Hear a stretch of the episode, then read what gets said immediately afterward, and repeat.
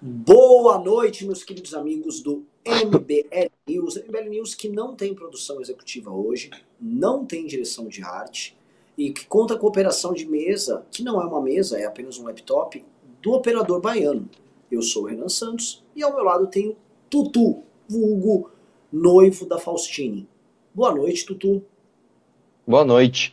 A gente está assim, né? E nós temos que dizer o porquê, porque aparentemente a nossa maior capital, que é São Paulo, não consegue lidar com um evento chamado chuva, né? Que é basicamente quando cai água do céu. Então, o que, que acontece quando cai água do céu na maior cidade do país?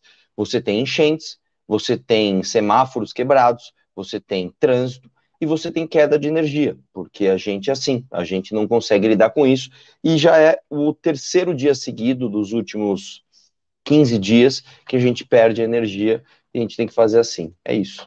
É, pra vocês entenderem assim, é, é, é humilhante. Assim, a gente teve que largar o escritório nosso. Ah, hoje foi cedo, foi quatro da tarde, nem quatro da tarde. Antes das quatro da tarde, simplesmente não tinha mais escritório que largar o escritório nosso. Ops, você tá com o áudio aberto. Foi sem querer. Então, assim, o que, que a gente vai falar, gente? É, é, é, ridículo. Então, ah, por que, que não fizeram a live da tarde? Eu vi gente reclamando. Porque não dava pra fazer live da tarde, porque literalmente ficamos sem escritório pra fazer live da tarde. Né? Aí pergunta lá pra Enel, que é a empresa, ah, não, caiu uma árvore. Pô, sério, caiu uma árvore. Aí fica, vocês não têm nenhum plano de conter, tem nada. Caiu uma árvore, todo mundo fica sem. Ontem, são Paulo virou um caos, São Paulo ficou destruído. Então a gente fica vendo essas coisas, né? É, não tem nenhum tipo de, de resposta para nada. E é isso, né? Porca, é. país é terceiro mundo. País é, é. nicho de terceiro mundo, cara. Deixa eu ah, te falar uma é coisa. Você tem startups, não sei o quê. Você tirou uma power nap, não foi? Não tirei uma power nap. Você tá com cara de quem tirou uma power nap. Pior que não, cara. Deve estar com a cara de bobo só, porque não, pior que não tira. Deveria ter tirado. No máximo, eu, mano, eu fiz um, um ovo cozido agora há pouco para comer. Uh, mas não tirei. Eu tô com cara de sono? Você tá com cara de quem acordou agora, cara. Porque eu tirei uma power nap de 12 minutos e foi muito produtiva. Caraca, vou, fazer, vou tirar uma power nap no meio do programa. E ainda vocês vão ficar assistindo, pra deitar aqui no chão Arthur ficar falando e eu, tipo, Renan dorme enquanto Arthur fala. Posso fazer é. isso, cara. Para quem não sabe, uma power nap é basicamente uma soneca de 10, 20 minutos que te revitaliza, cara. E, e realmente funciona, cara. Realmente funciona mesmo. É muito bom. É, o like na live aí do pessoal. Vamos lá, deem like na live, gente, pra gente conseguir uma boa audiência logo. E é o seguinte: uh, a Jennifer me passou a pauta aqui, que finalmente baixou, porque a minha internet aqui também tá uma beleza, apesar de a gente estar tá conseguindo fazer essa live no celular. E quem lê? Quem lê? Quem começa? Eu posso ler, tá? Mas eu só eu vou só adiantar um negócio, né? Falei essas coisas. Então vamos dando like na live, vamos entrando no clube. É o operador baiano que tá. E ele poderia ver se ele consegue colocar algum trecho do vídeo que, o, que vocês estão produzindo, que eu tô sabendo que já tá com uma hora o vídeo da viagem. Tá? É, com cortes, né? Ah, então, isso era outra coisa que eu ia dizer. Provavelmente o vídeo da Bahia vai atrasar, porque hoje a minha programação era: a gente ia gravar o que a gente gravou hoje a uma hora da tarde, fazer a live da tarde, depois da live da tarde, ficar à noite aí editando o vídeo com o nosso amigo. Só que acabou a energia e você simplesmente não consegue mais ter acesso ao projeto. Então, a gente vai só continuar isso amanhã. Mas basicamente tem tanto material, cara, que a gente cortando muita coisa ficou com uma hora. Então agora a gente vai ter que cortar mais coisa ainda para ver se a gente chega num, num, num tempo adequado para YouTube, entendeu? Maravilhoso. Então vamos lá, vamos começar o programa aqui. A primeira das pautas, ela envolve o que está aí o título da live, e eu vou ser bem direto, né? Que é uma vergonha a gente tem que estar tá falando sobre isso. Eu gravei sobre isso hoje de manhã, eu vi que o Arthur também gravou. É, mas, enfim, é da vida, vamos ter que falar sobre esse bostinha, tá? Cadê? Vamos lá. Partidos articulam caça punição a Nicolas Ferreira.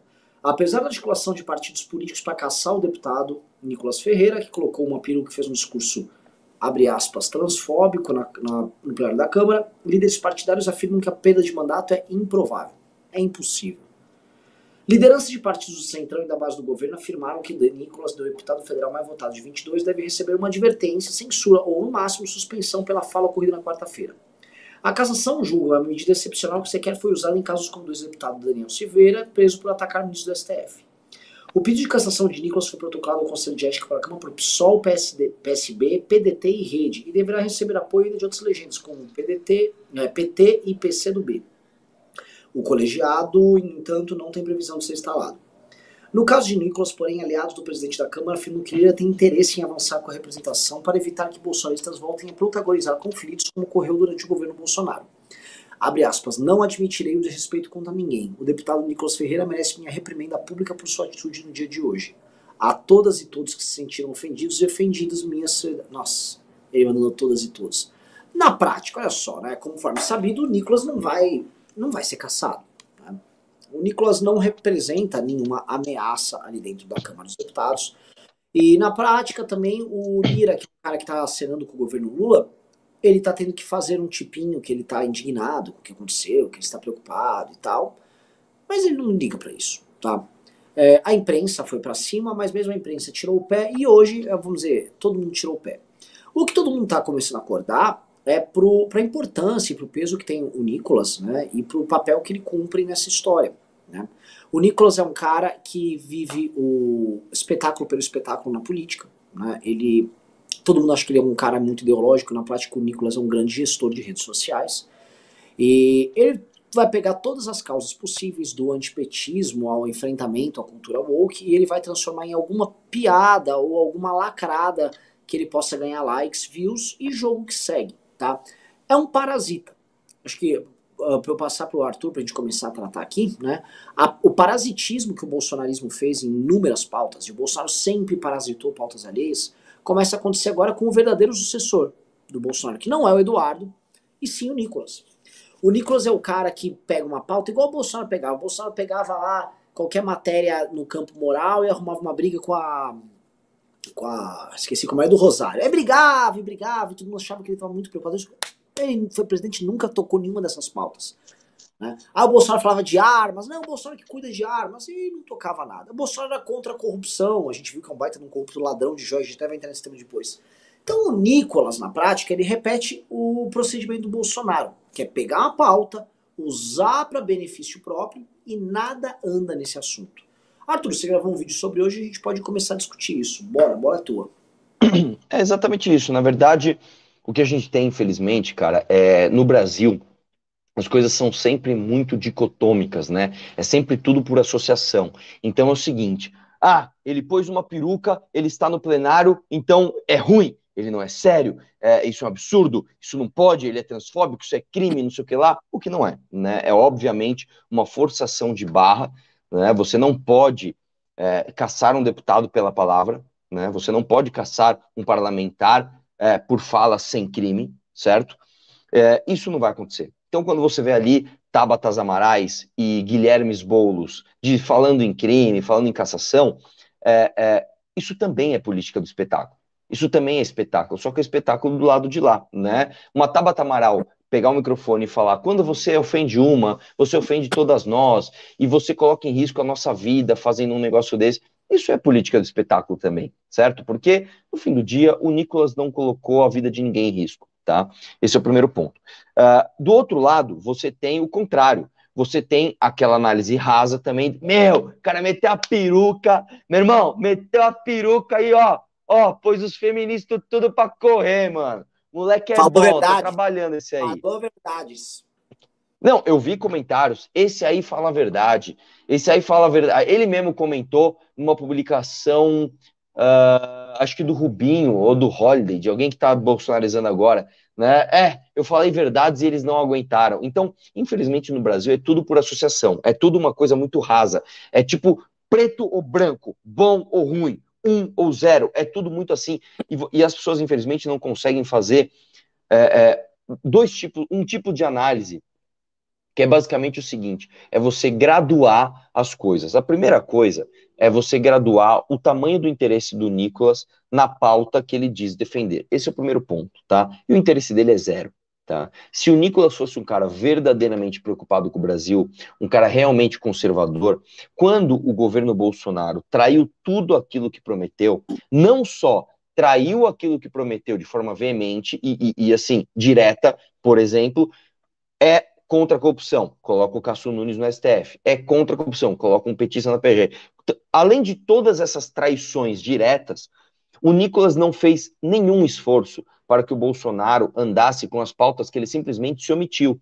Então, se você parar para pensar nas pautas de agenda de esquerda woke, né, o Bolsonaro não fez absolutamente nenhuma medida objetiva que freasse isso. Nada. Você não tem nada do Bolsonaro que, que seja palpável, que seja objetivo, como eu disse, e que tenha ficado para a posteridade, que tenha uma capacidade de frear a esquerda woke. Nada. O máximo que ele fez foi falar o que é Golden Shower, naquele Sim. episódio lá do carnaval, etc. Uh, ah, uh, então, esse é o primeiro ponto. Você tem um cara que é um oportunista e que não defende nenhum pingo daquilo que ele está discursando. Esse é o primeiro ponto. O segundo ponto é a análise do uso da ferramenta espetáculo. Porque o uso da ferramenta espetáculo é um uso legítimo, é um uso positivo, como eu falei no meu, como eu falei no meu vídeo. Você saber utilizar o espetáculo para trazer pessoas de fora da bolha é algo positivo. Você, quando usa o espetáculo da forma certa, você acaba atingindo algumas pessoas que jamais procurariam notícias relacionadas àquilo que está se tratando. A pessoa acaba sendo atraída por uma outra coisa, por um conflito, por um discurso espalhafatoso, por uma fantasia, por uma peruca, que seja. Então, o uso, o uso correto do espetáculo é uma coisa positiva. Só que você também não tem análise de que o Nicolas, fazendo aquele discurso, né? Um, ele não defende o que ele diz ali defender. Número dois, uh, uh, e essa é a parte complicada, ele simplesmente usou a ferramenta do jeito errado, porque quando você vê o discurso dele, é só um discurso raso e idiota, sabe? Não foi, não, você não tem, você não tem é, é, a poesia do espetáculo, você não tem ali a, a como é que eu posso dizer, o refinamento da, da, das técnicas de se chamar atenção. É um cara tosco, com uma peruca tosca, fazendo tosquices no plenário. Ah, é crime? Não, não é. Mas é, é, vai tentar explicar isso para as pessoas. Né? Não. Então, então você é politicamente correto. Né? O cara que se fantasiou de, de, de perseguida agora quer reprimir a peruca. Não, não é nada disso. Não, não é nada disso. Né? O fato é que você tem um cara que não representa de fato os valores que a gente precisa defender, e você tem um cara usando uma ferramenta que é legítima e é boa quando bem utilizada, usando da forma errada. Só que brasileiro parece que às vezes gosta disso, cara. A gente gosta do que não, a gente gosta, e vou usar de novo aquela palavra. A gente gosta do medíocre. Entendeu? A gente gosta do que é mais ou menos. É isso. É, eu acho que você erra quando você fala medíocre, porque o medíocre é médio, cara. A gente tá muito longe do médio. É, então, é que o medíocre no Brasil é abaixo, né? É, é, cara, assim, assim, a nossa barra tá aqui, ó. Tá aqui, é que ó. o Nicolas, eu não acho que o Nicolas, em termos de inteligência de, de, de rede não. social, inteligência de linguagem, ele seja um cara tão raso. Eu acho que ele é um cara medíocre. E como ele é um cara medíocre e ele se destaca do que é raso, ele parece muito superior. E quando não, você pega uma pessoa que é muito. O Nicolas, para o público dele, eles acham ele brilhante. É, é o que eu tô falando. O Coppola, por exemplo. O Coppola, meu Deus, cara, o Coppola não era nada. E, e ele era, assim, um cara brilhante. E o problema é quando você sobe muito o nível, quando você pega, por exemplo, um professor Ricardo, que esse sim é brilhante, as pessoas simplesmente não conseguem entender a, a, o brilhantismo e a genialidade de quem tá lá. É isso, é como você dá bom vinho, né, um vinho de 5 mil reais, para um cara como eu, que não tem a menor ideia da diferença de um vinho chapinha para um vinho bom, entendeu? É, o, o, eu, eu olho o que aconteceu, né? Porque assim, o Nicolas, ele chamaria atenção de qualquer forma, usando aquele cabelo loiro, fazendo aquele discurso daquele, daquela forma. O lance que você olha, o discurso, o discurso é ruim. O discurso é ruim. Assim, ele não montou nenhum texto interessante. Ele só fez a provocação e foi aplaudido pelos caras aí do bolsonismo na plateia. Eu vi alguns bolsonistas criticando ele, né? Criticando do tipo, Quer dizer, do outro lado a gente tem um partido inteiro montado, conexões no mundo inteiro, grana e tal. E aqui a gente tem o Hermes Renato. Basicamente isso eles estavam uhum. zoando. Pô, a gente não tem. É, é isso que vai ser a oposição? Né? O meu vídeo foi sobre isso. O meu vídeo eu tratei assim. Cara, a oposição é tipo levantar o senso comum contra um determinado tema. Aí as pessoas ficam excitadas, vai dar 24, 48 horas a excitação das pessoas passa, o assunto morre, mas a esquerda continua andando com a pauta. A pauta continua andando, a pauta continua se estruturando, estão entrando projetos de lei sobre isso, eles estão entrando em uh, streamings, em universidades, eles estão entrando na cultura pop, eles estão entrando na escola, E na prática a oposição a isso se sentiu confortável porque o Nicolas deu uma lacrada, né? É, eu falei assim, nós do MBL estamos dispostos a fazer o trabalho assim, não é abdicar do espetáculo, o espetáculo é bom, é necessário é uma ferramenta. Mas é ter a ferramenta do espetáculo mais a construção dura, longa, de longo prazo, para poder fazer frente ao que a esquerda faz. É um trabalho muito ingrato, tá? Muito, muito ingrato, porque outros entes da direita não estão afim de fazer esse trabalho. Ninguém na direita está muito afim de fazer trabalho é, sério. Então, a ideia de construir academia, a ideia de uma revista impressa, tudo isso dá um trabalho gigantesco, gigantesco. A gente tá, esse é o ano que eu estou mais cansado, né? A gente está falando de power nap, de parar e dormir à tarde, simplesmente porque a gente nunca trabalhou tanto. Esse para mim é o ano no MBL que eu já que eu já trabalhei, mas vou envelhecer muito esse ano. E, enfim, uh, mas a gente vai assistir no nosso campo esse processo de destruição. Eu fico muito triste pelo Kim, que é um cara sério lá, e não ter, de não ter colega para fazer coisa séria. Não tem ninguém para trabalhar lá ao lado dele. Né? É uma turma muito fraca.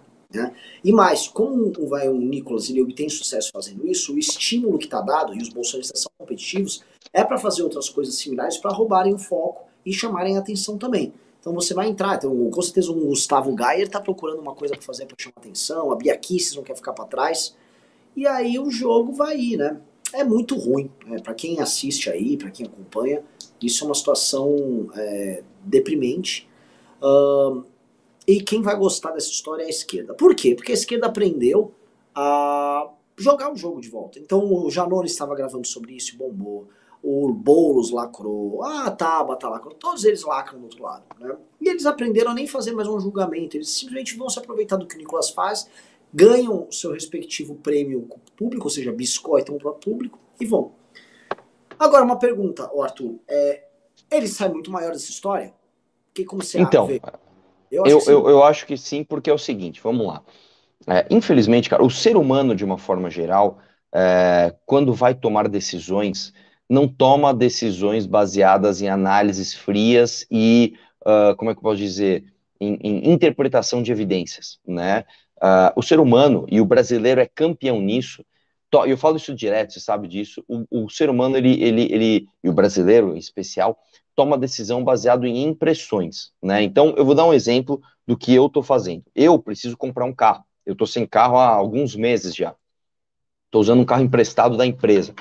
Uh, eu preciso comprar um carro. O que, que eu estou fazendo para tomar minha decisão? Eu fiz uma planilha de Excel aqui com as coisas que são importantes para um carro ter para mim. Então, por exemplo, eu estou fazendo uma planilha que eu, eu vejo um, um, carro, eu coloco quantos cavalos ele tem, qual é o peso dele, qual é o consumo, qual é o desempenho. Eu faço uma planilha, estou fazendo uma planilha de dados para tomar a melhor decisão possível, tá? Quando eu vou, por exemplo, uh, sei lá, comprar roupa, eu faço a mesma coisa. Eu, eu, eu vejo das marcas que me servem, que o molde é bom, que a, que, que a roupa dura um pouco mais, vou e compro tudo de uma vez, eu faço isso. É, infelizmente, as pessoas não fazem isso. As pessoas tomam as decisões, e decisões de longo prazo, e decisões que têm alto impacto em suas vidas, né, de acordo com a impressão que ela está tendo daquilo naquele momento. Uhum. Então, normalmente, cara, quando a gente vai tomar uma decisão política, que é você escolher o seu representante, o que, que você deveria fazer? Você deveria fazer uma, uma, análise mínima do que o trabalho do trabalho desse cara, pelo menos no último mandato. Então, ah, vou, vou votar em alguém. Estou em 2022, outubro. O, o, mínimo, o mínimo que eu preciso fazer é ver. Esse cara teve mandato? O que, que ele fez no mandato dele? Ah, ele não tem, o que, que ele está propondo fazer? De acordo com o que ele está propondo, o que, que ele está fazendo já? E, infelizmente, não é assim que as pessoas analisam. Este tipo de atitude do Nicolas, ele vai lá, mete uma peruca, faz um discurso, chama pessoas para uma pauta que normalmente não se interessariam por um discurso de um parlamentar na Câmara dos Deputados, essa é a parte positiva, mas depois disso não apresenta trabalho. Então, o que, que acontece? O efeito prático do Nicolas para o debate público para o Brasil é quase nulo, é muito baixo. É basicamente é, uma evidência de confirmação daqueles que já acreditam que é, há exagero nas pautas LGBT e trans, não sei o quê, e do outro lado, a galera achando que isso é transfobia, que é crime se retroalimentando, mas para o debate de fato isso não uh, traz nenhum lucro. Agora, para ele, Sim, por quê? Porque gera uma impressão quase que é, é, inconsciente de que o Nicolas é bom. Por quê? Porque eu não sei, mas eu sei que ele, ele faz umas paradas aí, ele bate de frente com aquilo Fala que eu não verdade, gosto. inconvenientes. Verdade, Exatamente.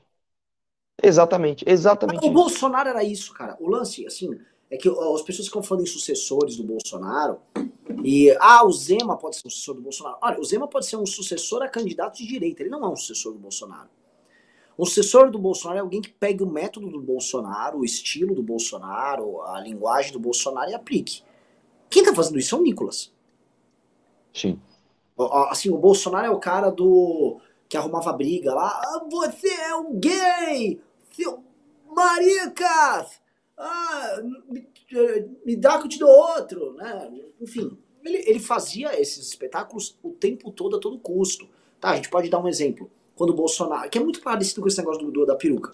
O Bolsonaro foi no Jornal Nacional nas eleições de 2018, aí levou um livro lá, do, falando que tinha um kit gay, e aí ficava botando um dedo lá, fingindo que era uma, um bingolim do menino tal. No fim, né, é, a gente na época, pô, olha só o que ele tá mostrando. No fim, é que, aqueles livros nunca foram veiculados na, nas escolas públicas, né, mas ele jogou aquilo no ar, roubou a pauta para si. E novamente, peguem o método do, do Bolsonaro para vocês poderem entender o que o Nicolas faz. Bolsonaro não estudou depois, não tratou, não se nada, nada foi feito pelo Bolsonaro. Foi uma inércia completa. As universidades, as universidades, ele confirmava todo e qualquer reitor que era apontado nas universidades federais vindos de grupos e partidos de esquerda. Ele nunca, nunca houve um trabalho sólido nisso. Eles botaram os olavistas na cultura, na educação, não fizeram nada. Eles nem sabem como manejar essa guerra cultural. A gente até estava fazendo um react outro dia é, do Alan dos Santos comentando sobre o, o, aquele cara que foi ministro lá, o Ernesto, ministro do, das Relações Exteriores. E o Ernesto é outro. Ah, não, ele, ele conseguiu ter boas relações com o Trump, com Israel. que fez o quê? O que, que, o Brasil ganhou com isso? O Brasil ganhou nada. O Trump humilhava o Brasil e não aumentou a tarifa de, não sei se foi aço ou alumínio. Tipo, tipo, Trump, tipo, ah, chegou aquele cucaracha que me ama. Vai, Bolsonaro, dá um beijo aí na minha mão. Beija, beija, pronto. Era isso, entendeu? E, ah, tínhamos boas relações. Não, você está pegando uma das 10 maiores economias do mundo e você está submetendo ela ao outro Estado, que era o que os caras faziam. Então não, não, não houve nada. Então, assim, vamos pegar o método. O método é pegue uma pauta, escandalize a pauta, traga para si a pauta, leve todos os louros da pauta, abandone a pauta e toque outra coisa. Então, foi isso. Né? É isso que o Nicolas fez, é isso que vai acontecer. Então, o que a gente pode esperar da oposição? Porque a gente agora tem que tirar reflexões que para quem está assistindo são importantes. Esses caras são muito grandes. Então o antipetismo será moldado por eles, não por nós, não por ninguém. Não pelo Zema, pelo Tarcísio. Não vai ser nenhum desses caras. Quem vai moldar serão o Gustavo Gayer, o Nicolas, o Eduardo. Então vai ser isso. A oposição Lula é tipo, ao Nine, tome Nine, vai no Larápio. E mais nada. E mais nada. E mais nada. E esses caras vão ficar fazendo esses barulhos, vão fazer essas coisas. E tão logo eles obtenham lucros político-eleitorais com essas ações, eles estão felizes. Por isso que o impeachment foi um fato muito pontual e isolado na história da direita brasileira. Porque como o impeachment foi em grande medida tocado pela gente e por parlamentares, havia uma vontade política na realização do impeachment. que era completa. Porque assim, os likes a gente já tinha no impeachment. A, a fama a gente já ganhou no impeachment. O lance era realizar o impeachment, fazer o impeachment acontecer. Né? Esses caras não têm esse compromisso, isso não interessa para eles. Entendeu? A percepção deles é: nós podemos ganhar no caminho. Né? Tinha um.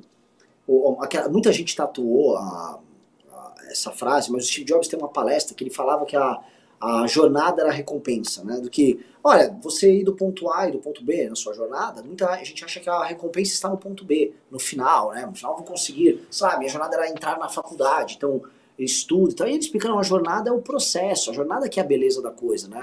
O seu prêmio é você ter feito a jornada. E os bolsonaristas entenderam isso, porque a jornada é onde está o like, a jornada é onde está o entretenimento político.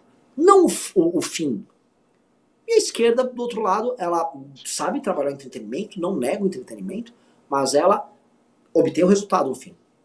Ah, então, e, e, o que, e o que você falou do Bolsonaro, a verdade é que é o seguinte: é, por que, que o Bolsonaro não está conseguindo mais usar uh, essa jornada como uma venda né, do, do, do, do, do seu propósito? Primeiro, porque ele já chegou lá ele já tinha sido presidente, esse é o primeiro ponto. E segundo, porque agora ele está tendo que trabalhar contra as coisas que estão aparecendo. Né? O Nicolas não. O Nicolas não roubou joia, entendeu? O Nicolas não está com a esposa ali, com o Ministério Público na cola. O Nicolas não tem um filho que fez rachadinha junto com a família, né? Então, assim, ele é só o, o, o, bônus. O ônus deixa pro, pro, pro Eduardo ficar se explicando ali, entendeu? É, é, é, tanto que é o seguinte, você não vê o Nicolas fazendo um baita de um discurso, ou entrando na pauta de defesa do Bolsonaro mais. Raras vezes, ele, tem que, ele se posiciona quando alguém pergunta, ou quando tem que falar alguma coisinha, faz um tweetzinho aqui, outro ali, mas chamar para si a briga e falar essa é uma causa que eu realmente quero defender, claro que não, porque no fundo, ele nem é bolsonarista, esse é o fato. no fundo, o Nicolas nem é bolsonarista, cara, entendeu? No fundo, o Nicolas, ele é só um cara que quer likes, né? E a maneira mais fácil de você obter likes é encantando os bolsonaristas. Então ele se passa por bolsonarista. Agora, a hora que a casa do Bolsonaro começar a cair, esses caras vão pular fora, cara.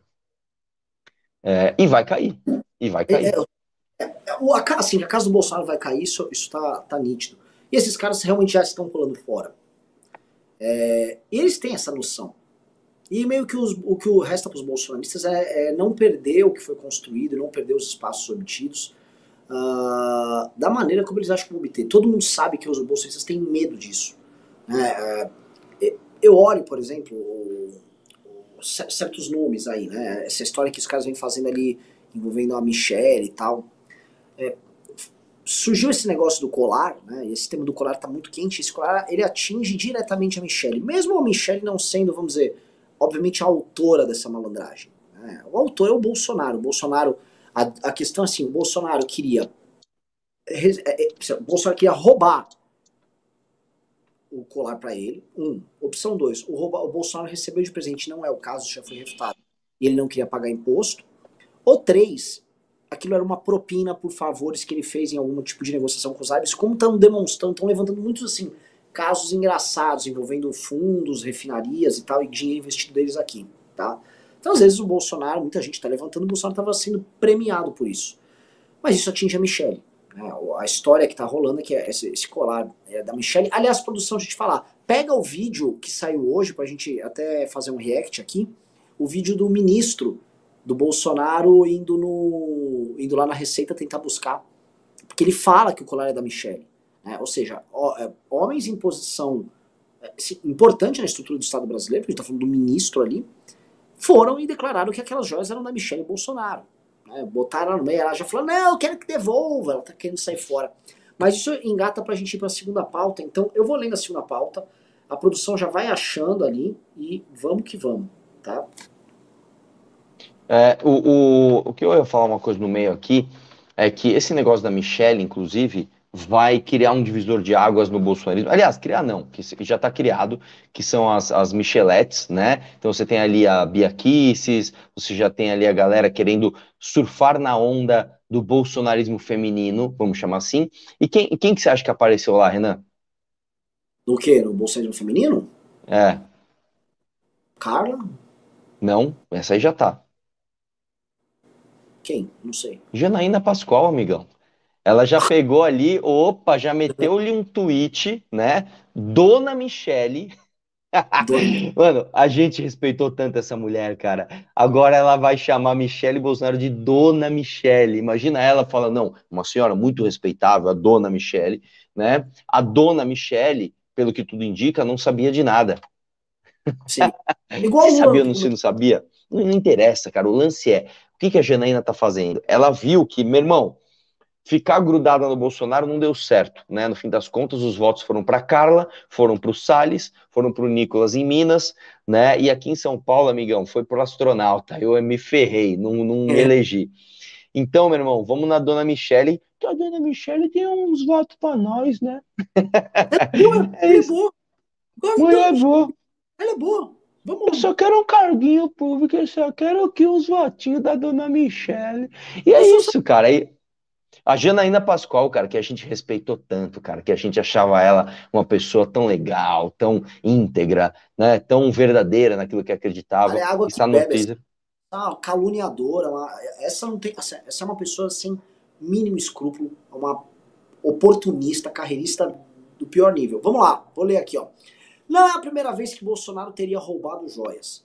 A situação de Bolsonaro piora diariamente. Seus inimigos pretendem ressuscitar um caso de 2007, quando sua ex-mulher, Ana Cristina, o acusou de ter furtado seu cofre com joias avaliadas em 600 mil reais. Embora não tenha muito efeito jurídico, o caso reforça a imagem do ladrão de joias para a opinião pública. O ex-presidente permanece encurralado nos Estados Unidos recebendo gelo de Valdemar da Costa Neto e Michele Bolsonaro, que não atendem mais seus chamados. A ex-primeira-dama, agora com salário de 40 mil reais praticamente, afirmou que não tem nada a ver com as joias, o que foi interpretado como traição pela família. Enquanto PL lapida o diamante bruto Michele, o mito continua preso no exterior sem remuneração do partido, além de perder apoio diariamente devido à sua ausência. O escândalo das joias é o fator mais agravante para derreter sua imagem pública, permitindo os avanços do judiciário contra o ex-presidente. Esse é um lance. O caso das joias é um caso desabonador com um potencial de queimação, porque não é um, um ele não é uma rachadinha, sabe? Roubar uma joia existe no imaginário das pessoas, porque, ah, roubar a joia, né? Agora roubar um tesouro, ouro, sabe? É uma coisa muito, muito física, né? Roubar uma joia. E conforme o Estadão vem revelando, o Estadão vem revelando isso em conta-gotas, tudo que eles falam é refutado logo em seguida. Então eles falavam, ah não, isso aí era uma coisa, era da Michelle, aí vai, mostra o ministro falando que era da Michelle, depois falando que era da presidência. Eles estão torturando o Bolsonaro em fogo lento com essa história, e é uma história muito desabonadora. Eu vi gente falando, ah não, isso aqui é cortina de fumaça. Isso não é cortina de fumaça. E se, vamos dizer assim, o PT trata como cortina de fumaça, paciência, porque é um fato dado. Um presidente da República ficou tentando insistentemente roubar um objeto, né, um colar avaliado em mais de 10 milhões de reais. Vamos lá, dá, dá. um aí, dá um e, e assim, vai lá. Obrigado para nós, né? Identificarmos o. Um, um relógio holograma. Ah, isso é do relógio. Relógio holograma. Esse aqui é do, do colar e do trinco. Trinco do anel. Esse é um presente para. Esse é um presente do príncipe regente da Arábia Saudita para o ministro. Para o ministro. Mudou já. Né? Mas enfim, vou até pedir para trazerem o. Isso tudo aqui é presente. Vocês não têm ideia do, do, do problema. Senhora, que é muito bonito, mas acaba sendo presente dele. Esse convite não foi nem para o ministro, esse convite foi para o presidente. O presidente mandou o ministro lá. Mas é importante você entender os passos. Não! Ó, o ministro está vendo aqui, perdendo um pouco.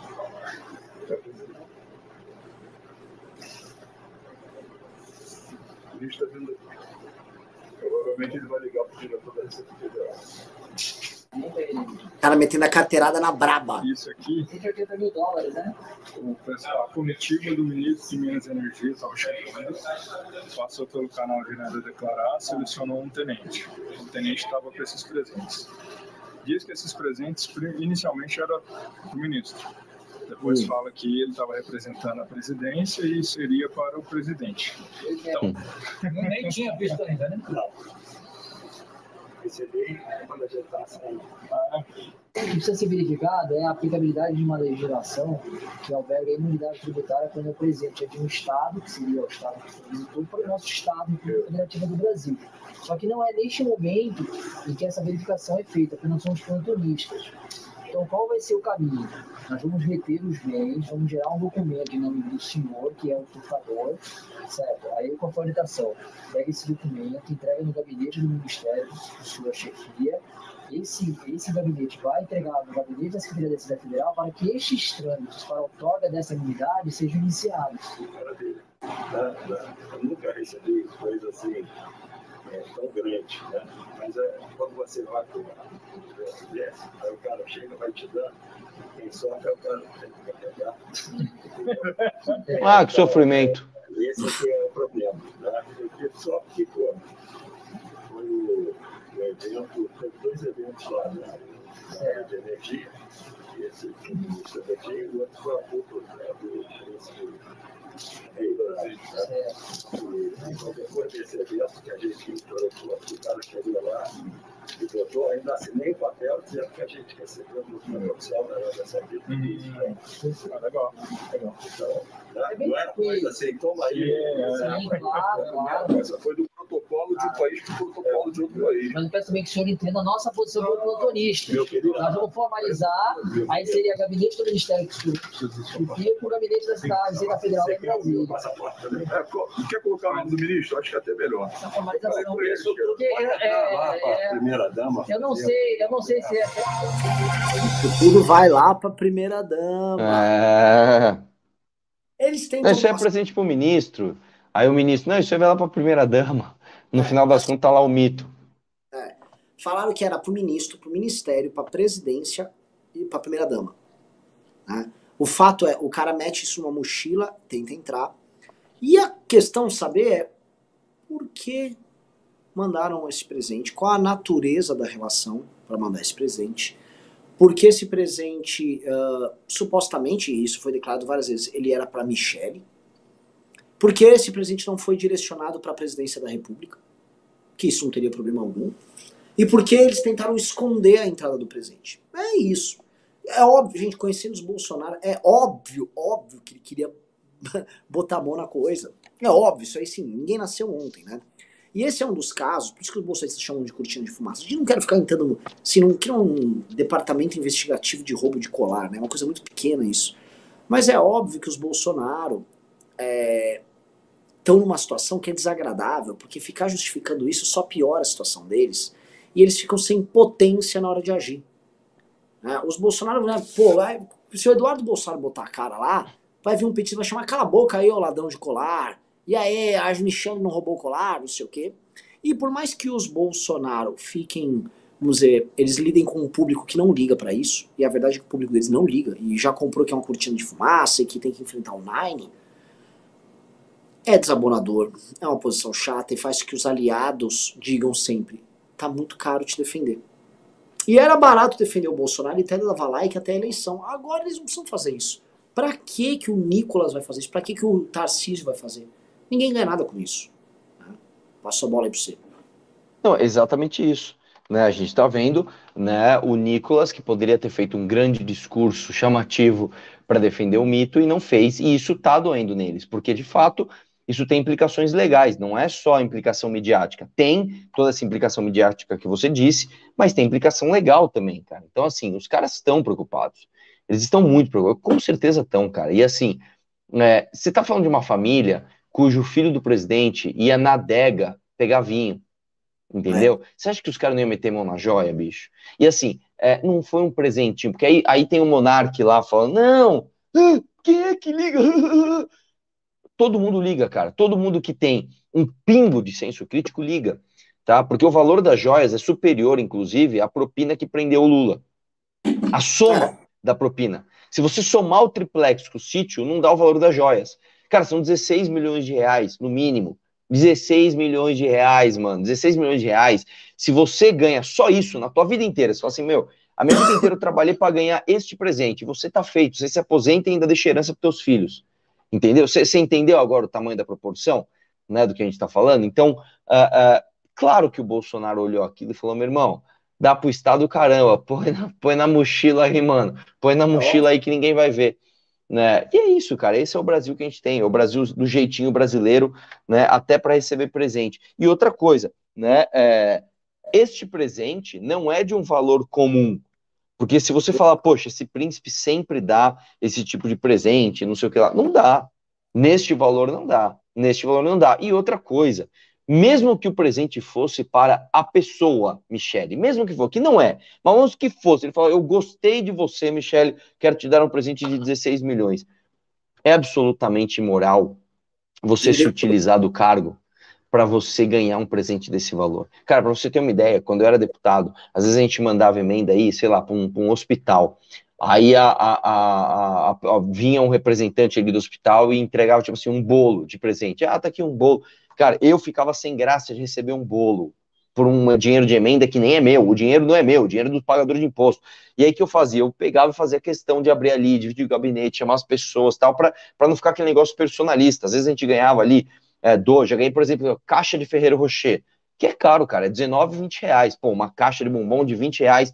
Pô, cara abre aí, divide com a galera. O cara meteu a mão na joia de 16 milhões, brother. E você vem me dizer que o cara tem algum respeito, que o cara é algum, algum tipo de, de guardião uh, uh, das instituições. Não é, não é aquela história como é que é?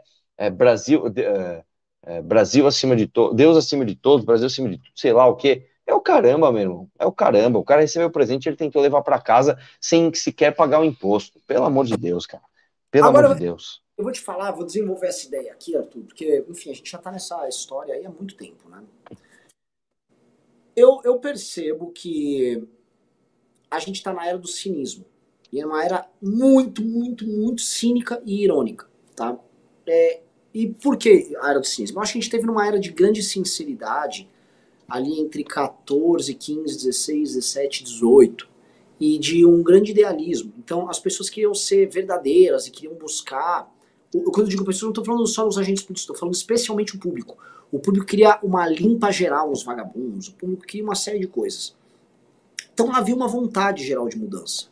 Depois a própria percepção, isso o bolsonarismo trabalhou muito bem. Quando o Bolsonaro entrou, ele falou, é comigo. Então ele começava a ser contraditório e acostumou o, o, o grande público a ser contraditório em cima de uma seguinte premissa. Se não for eu quem vai enfrentar esse petista, é eu contra o sistema, eu contra os comunistas. Então você varia, você sai de um, de um idealismo e você vai para um cinismo total e completo. Então não é que o, o Bolsonaro é cínico, que o Emílio do Pânico é cínico, que o Augusto Nunes é cínico, que a Carla Zambelli é cínica, que o Salles é cínico, que o Nicolas é cínico. O eleitor se torna cínico. A sacada do eleitor é o seguinte, quando o eleitor ele é apoio, quantos eleitores a gente não conversou, quantas pessoas comuns, às vezes você conversa na academia tal, que ouve o que você fala, ele compreende o que você fala, só que ele só apaga e fala, tá, beleza, tá dando Escuta, é, mas não, cuidado aí com o Nine. E esse eleitor topa participar, que é, o cinismo entra nisso. Ele topa participar de uma determinada mentira, de uma determinada jogada, porque ele se sente parte da jogada junto com o Bolsonaro. Vira uma questão quase de identidade, tá? É, e o eleitor, para mim, ficou cínico, o público está cínico, e é muito difícil você uh, ter uma construção séria quando todo mundo está cínico. O brasileiro sempre foi cínico com a política. O brasileiro sempre imaginou que, assim, política é uma porcaria, todo político é ladrão, que o Brasil não tem jeito, o Brasil não vai longe, que aqui é o seguinte, faz o teu corre, irmão, ganha o teu, se quiser roubar, rouba, e jogo esse tipo de visão ela é quebrada, interrompida por surtos de patriotismo. A gente teve surtos de patriotismo no período do Vargas, a gente teve no começo dos anos 30, a gente teve surtos de patriotismo na, na, na ditadura militar, tivemos nos anos 80 com diretas. E a gente teve esse surto agora, entre 14, 15, 16, 17, 18, que é se tem um surto de idealismo. Não, o Brasil vai dar certo, vambora, isso aí vai aí. Como não dá certo e nunca dá certo, você entra num, num. Para não entrar em desespero, na verdade, as pessoas entram num cinismo. E eu acho que a gente está vivendo agora esse cinismo. Então as pessoas não vão se indignar. As pessoas não, não ligam. Ah, Bolsonaro, o cara, o mito é foda, hein, mano? O mito é foda, pegou isso aí. Isso aí é curtido de fumada da esquerda, mas o mito pegou. Aí tinha que receber mesmo, salvou o Brasil do comunismo. Sabe? Esse cinismo. E você percebe que as pessoas estão assim. Não sei se você entende esse ponto. Que não é igual Posso dar, posso dar uma viajada aí, é, é. Mais, mais além? É o seguinte, cara. É, o, o, brasileiro, cara, infelizmente, e eu acho que isso é um mal dos países grandes, tá?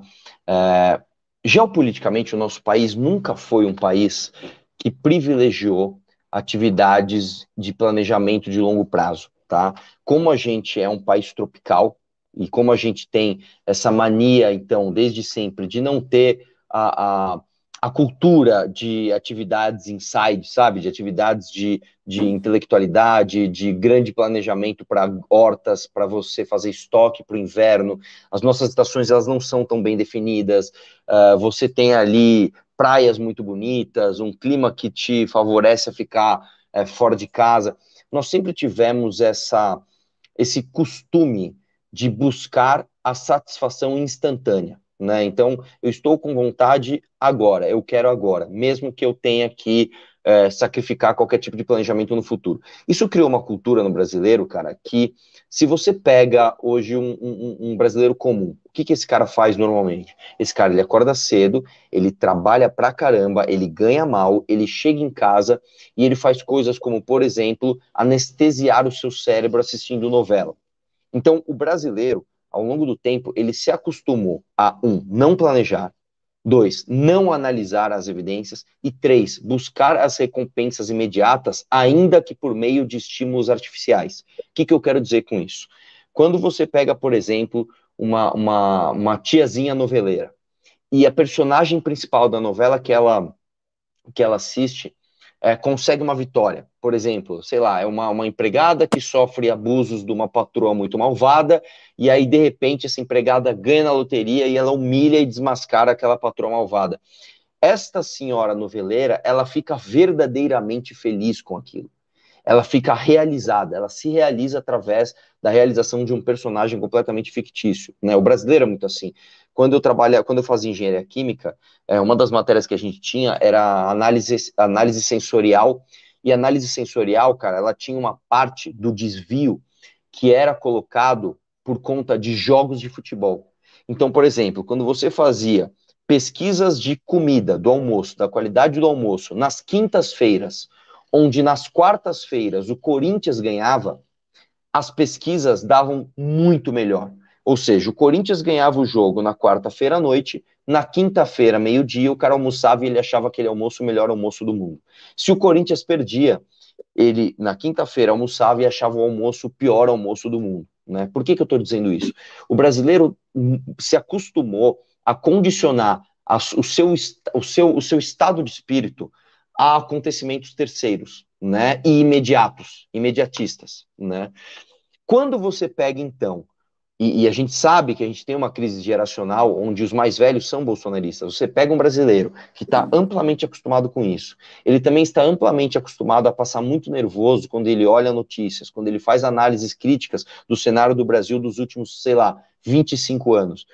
E ele tem aquela sensação de que o Bolsonaro ganhou, de que ele chegou ao poder através da família Bolsonaro, que é um cara igual ele, que é um cara que manda traveco e se fuder Bandido tem que se fuder, acabou, porra!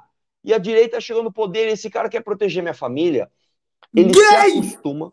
É, tem que acabar com. Bicha! Entendeu? ele se acostuma a ver na felicidade da família Bolsonaro e nas realizações da família Bolsonaro a própria realização. Hum. Então, para este cara, no fim do dia, o Bolsonaro ter levado para casa umas joias que ele recebeu lá do príncipe da Arábia, ele recebe bioquimicamente a mesma sensação que aquela senhora que está acostumada a ver novela recebe quando a personagem que ela acompanha tem uma vitória. Ela, ele recebe a mesma, o mesmo, o mesmo banho bioquímico no seu cérebro que ele tem quando o time dele faz um gol, quando o time dele leva para casa um título, que ele nunca vai ver, ele nunca vai encostar a mão naquela taça. Mas ele, nós ganhamos, nós somos, eu sou sei lá, bicampeão, tricampeão brasileiro, hexacampeão brasileiro, eu sou bicampeão mundial, eu tenho mundial, seu time não tem mundial, eu tenho mundial, você não tem mundial. Então, eu sou o cara cujo presidente levou as joias para casa, não você, entendeu? Então, é, é, é aquele senso de vantagem terceirizado, tá? E isso é explicado bioquimicamente, cara. Quando a gente está muito acostumado por conta do nosso sofrimento diário, a terceirizar as nossas boas sensações dopaminérgicas, porque a sensação de recompensa ela vem através da dopamina, você condiciona o seu cérebro a receber dopamina através da, da, da, da associação de comportamento de terceiros. Entendeu? Então, o Bolsonaro ter metido a mão, irmão, em rachadinha, pro cara é isso aí, meu irmão. E o outro malandro que meteu em mais, o outro tem que se fuder, o mito tá com nós. Você entendeu qual é que é? Então, a é, é verdade. É pouco, o cara se arriscou tanto. Tentaram matar ele. Então, o lance aqui, é, e eu estou repetindo isso bastante, o brasileiro não liga para corrupção. Não só o brasileiro não liga, como o brasileiro até gosta de corrupção. Um, se ele for diretamente beneficiado, ou dois, se alguém que ele gosta for beneficiado. A gente está num nível tão, tão, infelizmente, tão triste, tão humilhante, que a gente fica feliz não só quando a gente é beneficiado com corrupção, mas quando alguém que a gente gosta é beneficiado.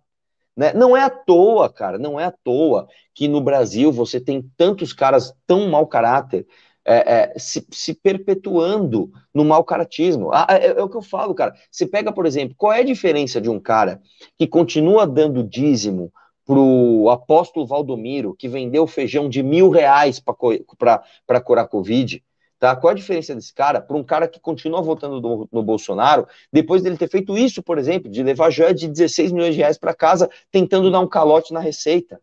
O cara, o, cara, o cara, ele fala, eu também faço isso. Eu vou para os Estados Unidos quando eu consigo comprar um negocinho por na mala, eu também trago. Ele não consegue entender que aquele cara que ele tá vendo é o presidente da porcaria do país, mano. Sabe? É um ministro tentando ir lá na Receita dar um bonezinho, cara. É, carteirada. Ele tem uma hora, não sei se ele, ele pede, não, bota o nome do ministro aqui.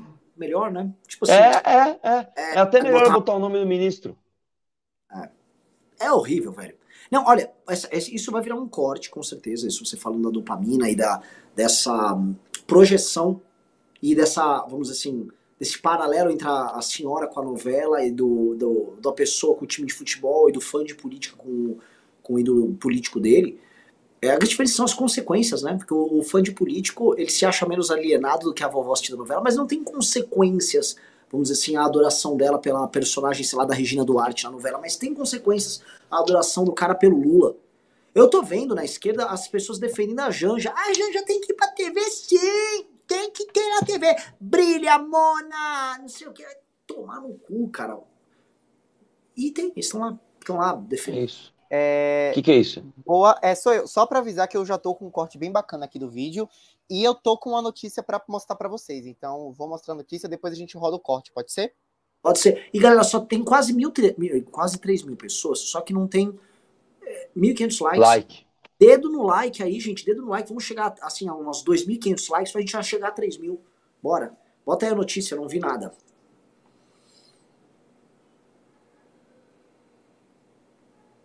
Bota notícia. Ah, meu Deus. Kim Kataguiri apresenta pedido de abertura de CPI do MST. O grupo invadiu três propriedades produtivas da Suzano, e papel e celulose na Bahia. Você tá mais a par do que todo mundo disso, né? E o Arthur pode trazer um, um, um insight sobre isso, porque essas invasões que estão acontecendo na Bahia, elas foram abordadas pelo Arthur, pelo Bétega, pelo Sandro e pelo Faustino. Tá aí, vai sair um vidiaço que vai deixar vocês com nojo. Acho que uh, mais do que a questão do MST, vai deixar vocês com nojo da questão indígena. A questão indígena no Brasil é criminosa, criminosa, criminosa. E é impressionante que vão usar Yanomami, o Yanomami, para justificar índio vagabundo, ladrão, invasor, que mete tiro, mete bala em, em, em pequeno produtor produtivo. Né? É nojento isso, nojento, nojento. É, e aí eu, enfim, quero, quero passar essa bola para você, porque o, o Kim está propondo uma CPI do MST, e eu acho que isso tem uma resposta que o parlamento poderia dar de forma clara, clara e direta para o governo do PT é meter uma CPI contra o MST que vai obrigar o governo a ir para defensiva numa pauta que é central para eles, que é resquentar a militância deles. Agora, será que vai ter gente coletando? Passo a bola para você, Arthur. Pois é, cara. É, na verdade, no, no, no, Brasil, o que a gente está vendo é um novo modus operandi. Isso não tinha acontecido antes. O que, que eles estão fazendo agora? Eles pegam bandidos, tá? Bandidos mesmo, não é modo de falar, é cara fechado, cara que é pistoleiro, cara que é matador. Põe este cara para invadir uma terra, então o cara vai lá e ele literalmente entra na casa da pessoa, entra no, na fazenda da pessoa armado e fala: sai daqui, agora. E a pessoa sai, óbvio, senão ela morre. Sim. Aí esse pistoleiro rouba as coisas que tem ali. Então tem dinheiro, rouba, tem, sei lá, é, comida, rouba, tem uma máquina pequena, rouba, certo? E aí ele dá lugar, que ele fez o abre-alas, ele dá lugar para as pessoas que vão ser usadas como escudo midiático. Aí, esses grupos que são organizados colocam no lugar indígenas. E por que indígenas especificamente? Porque, diferente do MST, é, os indígenas, eles têm uh, uh, um problema, nós temos um problema para lidar com os indígenas, que é Polícia Civil e Polícia Militar não podem encostar indígena, tá? É só Polícia Federal. E os territórios que eles invadem estão numa área nebulosa que não deveria ser nem um pouco nebulosa, porque o papel diz claramente: esta propriedade é de tal pessoa. Eles estão numa área nebulosa do que pode ou não ser considerado terra indígena, portanto, os títulos de propriedade serão inválidos. O fato é que estes títulos de propriedade, quando da criação, também foram dados a indígenas e não indígenas. Ou seja, no início do século XX, um programa do governo de, inclusive, é, é, é, é po povoar aquelas regiões fez com que as pessoas pudessem simplesmente ir lá e reclamar terras. Só que elas tinham que pagar imposto e tornar aquelas terras produtivas. Muitos indígenas e não indígenas, na mesma época, foram lá, demarcaram um território de acordo com o que eles se consideraram capazes de pagar de impostos e de é, colocar para a produção e adquiriram legalmente aquelas terras. Muitos dos indígenas, alguns anos depois, venderam essas terras para não indígenas. E agora, os filhos e os netos desses indígenas que venderam as terras querem as terras de volta. Por quê? Porque eles se consideram indígenas. Então, você tem de tudo ali, cara. Você tem criminoso, você tem de fato é, é, matador, você tem assassino, você tem homicida fazendo isso. Você tem índios que realmente são ingênuos, que não têm a menor ideia do que está acontecendo, só pegaram ele e falaram: joga a bola nessa quadra. Nessa quadra não, nesse campinho. O que, que é esse campinho? A fazenda invadida de um cara. Só fica aqui jogando bola. Você tem as lideranças indígenas que são desonestas, que são as pessoas que entendem o que está acontecendo e articulam para que os grupos criminosos usem os índios mais ingênuos, e você tem índios que prestam. Você tem os índios que verdadeiramente têm as suas tribos, que têm os seus povos indígenas, fazendo de tudo para preservar idioma, para educar, para fazer uma, uma interseção entre a sociedade do homem branco e do povo indígena dele de uma forma amigável e, e sustentável. E aí você tem os maus indígenas usando os nomes dos bons indígenas para falar, não, é como, se, é como se fosse uma marca. Eu, então, vou dar um exemplo. Você pega lá um dos territórios indígenas, é de uma, de uma tribo chamada Barra Velha. A Barra Velha é uma tribo legítima, que tem escolas, que, tem, que cara, é um, é um pessoal super produtivo, super maravilhoso. Então, eles têm uma, eles têm uma, uma, como se fosse uma marca registrada. Ó, essa marca é limpa, essa marca é legal.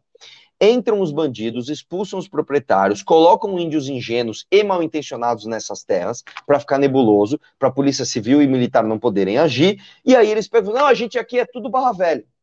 Como é que você vai saber se é ou se não é? Aí o próprio cara do Barra Velha diz: esses caras não são Barra Velha. Eu, eu conheço todos os meus índios aqui. Esse cara não é, esse cara é um charlatão. E aí, meu irmão, esse é o Brasil que a gente quer. É o Brasil onde o charlatanismo dá certo. Tá aí. Vai ter tre... Opa, trecho. Tá registrado, né? Um absurdo. É uma coisa que o povo me pede. Por que, que eu não saí quando eles quiserem invadir? É minha casa, onde eu moro, minha família, meu trabalho. Como é que eu vou sair dentro de uma casa que eu comprei, paguei, não roubei nada de ninguém, como é que você dentro de casa? Trabalhou, investiu.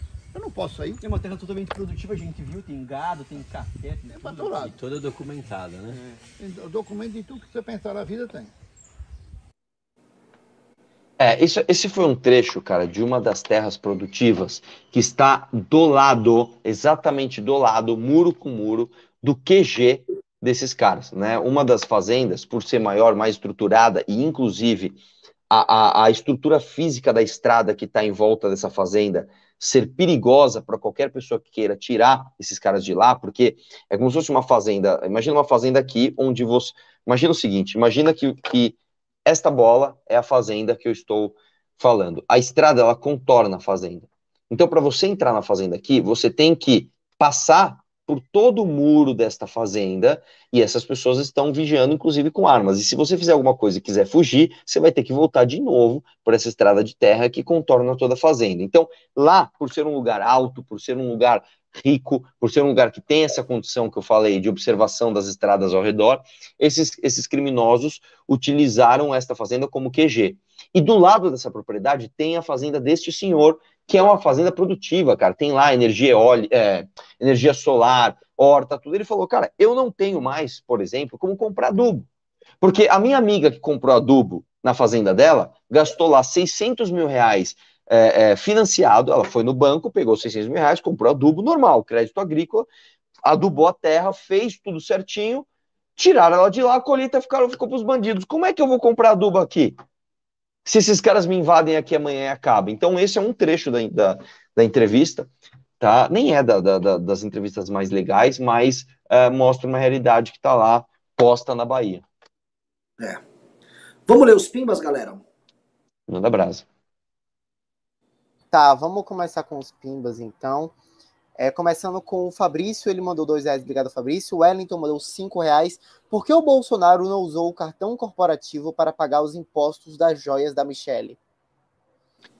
Porque, porque, porque se ele fizesse isso, seria como se o Lula, igual o Lula, o Lula declarando o triplex no imposto de renda dele, estaria assumindo que ele está pegando as joias para ele. Era melhor ele simplesmente não falar nada para ninguém e levar para casa. É. Porque ele está se apropriando das joias. Esse é o lance. É, o Tito mandou 10 reais. MBL precisa viralizar, lacrar, usar as mesmas armas, furar a bolha bolsopetista. Não é preciso ser desonesto ou mentiroso para isso. Foco nas convergências em pautas que são de interesse de todos. Abraços. É, é algo a se fazer sim. O Piaba mandou 5 reais. O Bolsonaro é tão ladrãozinho que até para furto o bicho é pego. KKK. É, é, é, é tudo muito pequeno, né? Novamente, os relatos que a gente tem lá do Jair Renan assaltando a adega da própria casa. O Jair Renan ia semanalmente no Palácio da Alvorada com um carro para pegar os mantimentos do Palácio da Alvorada e levar para casa que ele morava. Tipo, ele fazia isso. Quer dizer, o cara já tem um cartão corporativo do pai. Se ele quisesse ser um ladrãozinho, poderia ser um ladrãozinho até um pouquinho mais sofisticado, mas a coisa é tão baixa que, tipo, deixa eu roubar dispensa. Os caras é ladrão de dispensa, ladrão de salário, de funcionário. É você o quê? O, o, o tô, pegar um colar só tá no processo. O Luiz Acácio mandou 5 dólares. Aldo Rabelo teria espaço no governo Gentili? O que ele poderia agregar numa frente desenvolvimentista? Acho Nossa.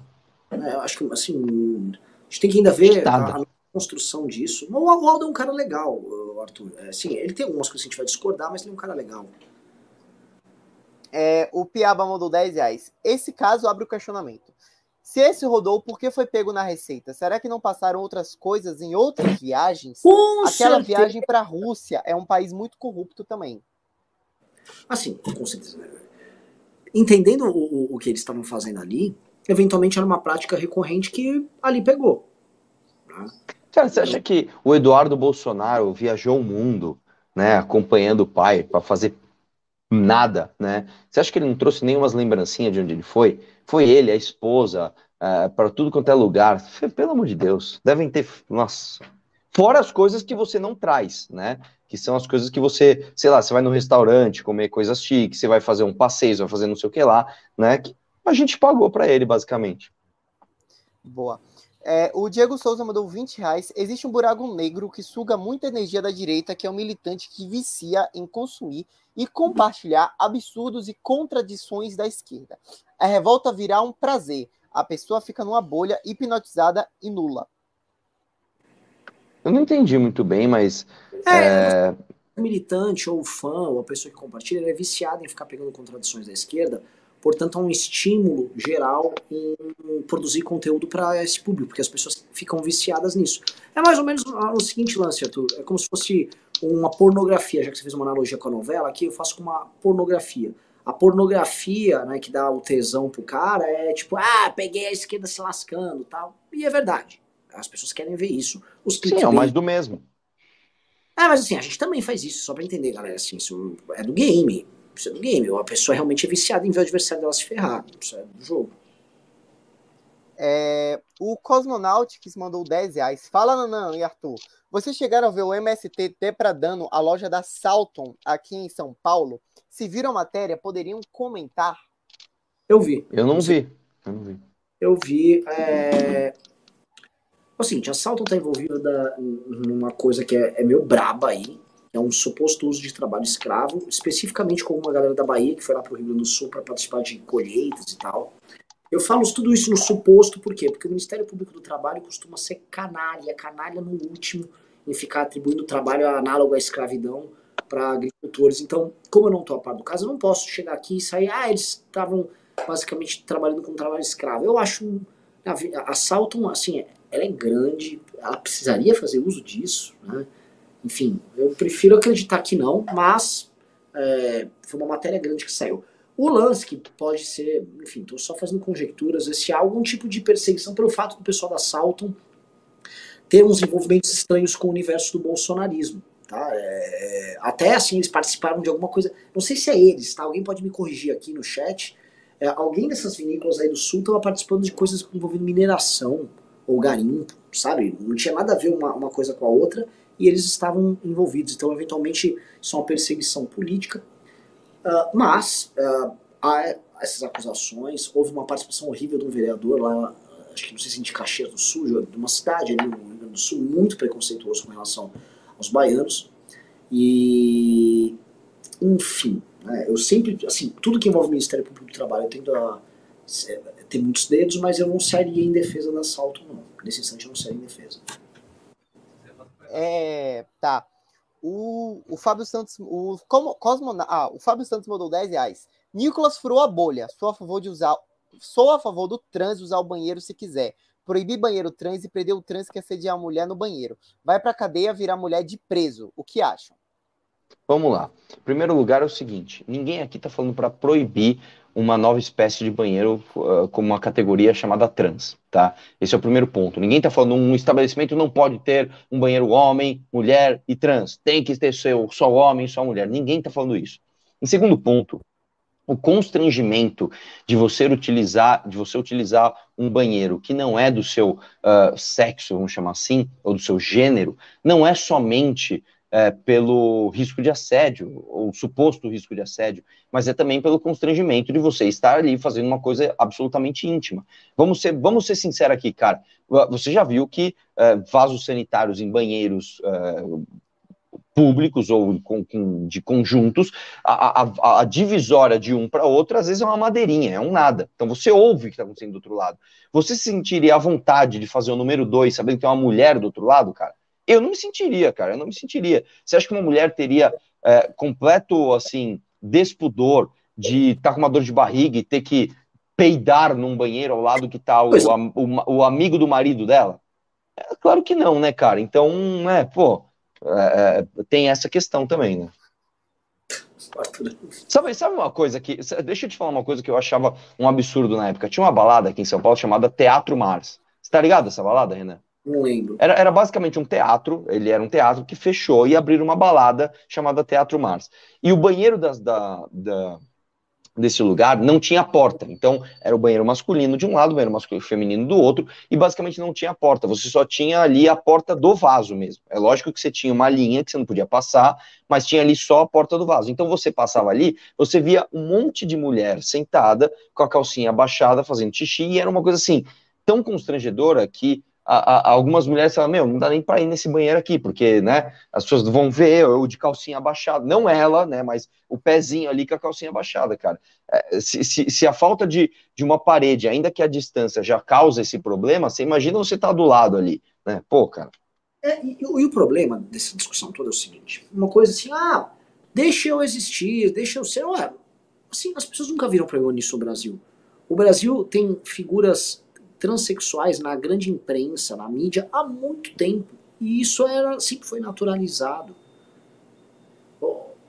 A questão é que nunca é sobre de, me deixe em paz, deixa eu ser eu.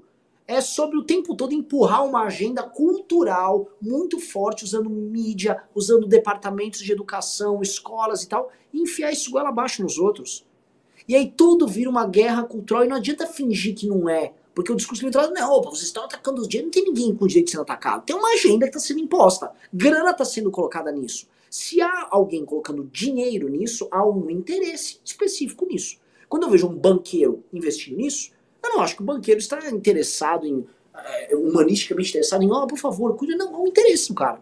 Qual é o interesse? Qual é o interesse político disso?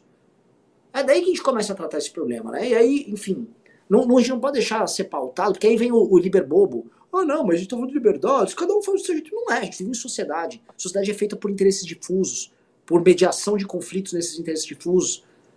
É, então, enfim, né, não vamos me estender aqui. Próximo. É, Luiz Guarinello mandou 10 reais. Se vocês forem no post da Samia Bonfim sobre o Nicolas, tem uma divisão interna da própria esquerda. Red fans versus feministas liberais e a esquerda trabalhista versus a esquerda liberal. Ah, Sim. tem mesmo. As feministas radicais estão até compartilhando vídeos do Arthur. Juro! Não é que eu estou falando assim. Eu estou falando real. Estão compartilhando vídeos do Arthur. É, o Adilson de Rocha Herculiano mandou 10 reais. Por que essa invasão no MST na mídia não mostra. A mídia não mostra esses detalhes? Porque a mídia ela quer o espetáculo pronto para ela entregar o que ela quer. É uma coisa é, vitimista, mais ou menos alinhada com o governo. O Henrique Prestes mandou 10 reais. Não são apenas os tiozinhos que têm essas, essas ideias, Arthur. Muita piazada fascinada pelo bolso pode fazer o que quiser, porque passam pano em tudo. Está complicado, Brasilzão. Ah, claro, tem também. É que, em sua grande maioria, o público bolsonarista fanático é de senhores. Haja vista que os caras que estavam lá nas, nas portas de quartéis e nas motocicletas eram pessoas de idade bastante avançada. É, o Luigi mandou 20 reais. Vocês deveriam fazer um texto para o clube fazendo um estudo de todos os países do sul da África que estão fazendo redistribuição de terras. Tem país que o PIB já caiu mais de 30%, fazendas per perdendo até 90% da produtividade. Pois Nossa, é. Não tô sabendo disso. É, cara, assim, o desenvolvimento africano ele continua mitigado, né? E ideias muito estúpidas são levadas para lá. E as ideias estúpidas chegam antes dos países se desenvolverem. Então é, é uma coisa muito complicada. A África vai viver um período, um período muito, muito complicado assim, nos próximos anos, porque está tendo um boom demográfico. Né? A África vai ser o. Assim, a população mundial vai ser puxada pela África e basicamente uh, o crescimento de pessoas no mundo vai se dar entre asiáticos e africanos.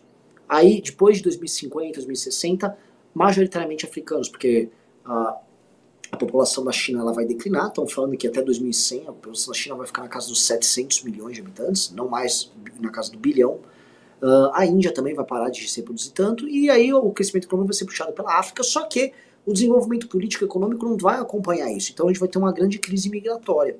E essa crise migratória, para mim, vai significar que é, o continente europeu e grande parte das Américas vai ser ocupado por, por, essa, por essa massa de pessoas que estão no continente africano, que vão estar vivendo vidas complicadas ali, porque o desenvolvimento econômico não vem e elas vão imigrar. É, o Aleph Silva mandou 10 reais. Por favor, assistam o vídeo onde as mulheres são privilegiadas ou oprimidas do canal Atitude Alfa. E vejam se vocês concordam. Só 10 minutinhos. Vejam, por favor. Ah, cara, é, me pede pra, pra, pra, pra assistir esses caras, sabe, velho? Pode até ser que tenha alguma verdade em alguma argumentação desses caras, mas no fundo, a base do que eles, tá, que eles estão fazendo é, não é legal, cara. Não é uma coisa que eu, que eu sei lá, cara. Não, não me pede pra assistir essas coisas. O Guilherme Menezes mandou 5 reais. Apoia o Renan colocar uma peruca na cabeça e dizer que se identifica como cabeludo. Ah, Mano, eu vi, eu vi hoje um cara que era careca, ele tatuou um, um penteado. Eu vi. Ah, isso é muito bom, eu vi isso. É, o, e para finalizar, o Denis Zueda mandou 10 reais. Boa noite, Arthur e Renan. Ansiosos para essa nova DLC de Far Cry 5 Bahia Edition. Muito boa essa piada. Ô, louco, velho. Vai ser legal, vai ser legal. Só precisamos de energia, que é uma coisa difícil de se obter em 2023, pra gente editar o vídeo. Pois é. É, piques encerrados, cavaleiros. Então, galera, é isso. Muito obrigado. Assim, eu fico muito irritado de ter que fazer um programa de casa. Era pra gente estar lá no estúdio, era pra estar falando do clube, contar o nosso contador do clube. Nós não estamos com isso. Mas, como sempre, mantendo a regularidade aqui. E é isso, Arthur. Mande seu recado final. Agradeço demais pra todo mundo que participou. Só uma coisa, eu vou ler um último pimba que mandaram aqui, o Lucas Agnes. Agnes. Boa noite. Percebo que, mesmo bem intencionado, vocês se equivocam demais insistindo que o Monark seria um grande aliado no projeto de vocês, mas infelizmente deu nisso. Mas, como sempre, Bisoto is always right, até nesse caso. Uh, cara, uh, a gente nunca insistiu que o Monark era um grande aliado, é que o Monark é um amigo, cara. O Monark a gente se dá bem pra caramba com ele. Né? Eu não vou ficar brigando com o Monark. Agora, por exemplo, meu vídeo de hoje, eu uh, reagi ao Monark falando besteira e disse que eu era contra, etc. Então a gente, a gente mostra as nossas diferenças. E é eu, isso. gosto, eu gosto pessoalmente do Monark porque eu já tive alguma relação pessoal e o Kim sempre foi muito amigo do pessoal do Monark mesmo, tá? E o eu reparei assim que assim a atitude dele com, por exemplo, fui eu e o, o Ricardo lá e quando o Arthur foi também não é igual quando vão os bolsonaristas. Né? Algumas vezes passei justo com ele, ele vai lá e, e tira onda, ele, ele discorda dos caras, mas conosco assim ele ficou insistindo por horas em alguns pontos em que ele não tinha razão, né? Mas ah, eu não sei realmente explicar a cabeça do cara. né? Enfim, eu- mas assim, eu gosto dele, ele é um cara legal, ele é um cara que desliga a câmera legal. E sei lá, a gente só torce pro cara estar bem, a gente não é também só um animal político, né? Sim. Enfim.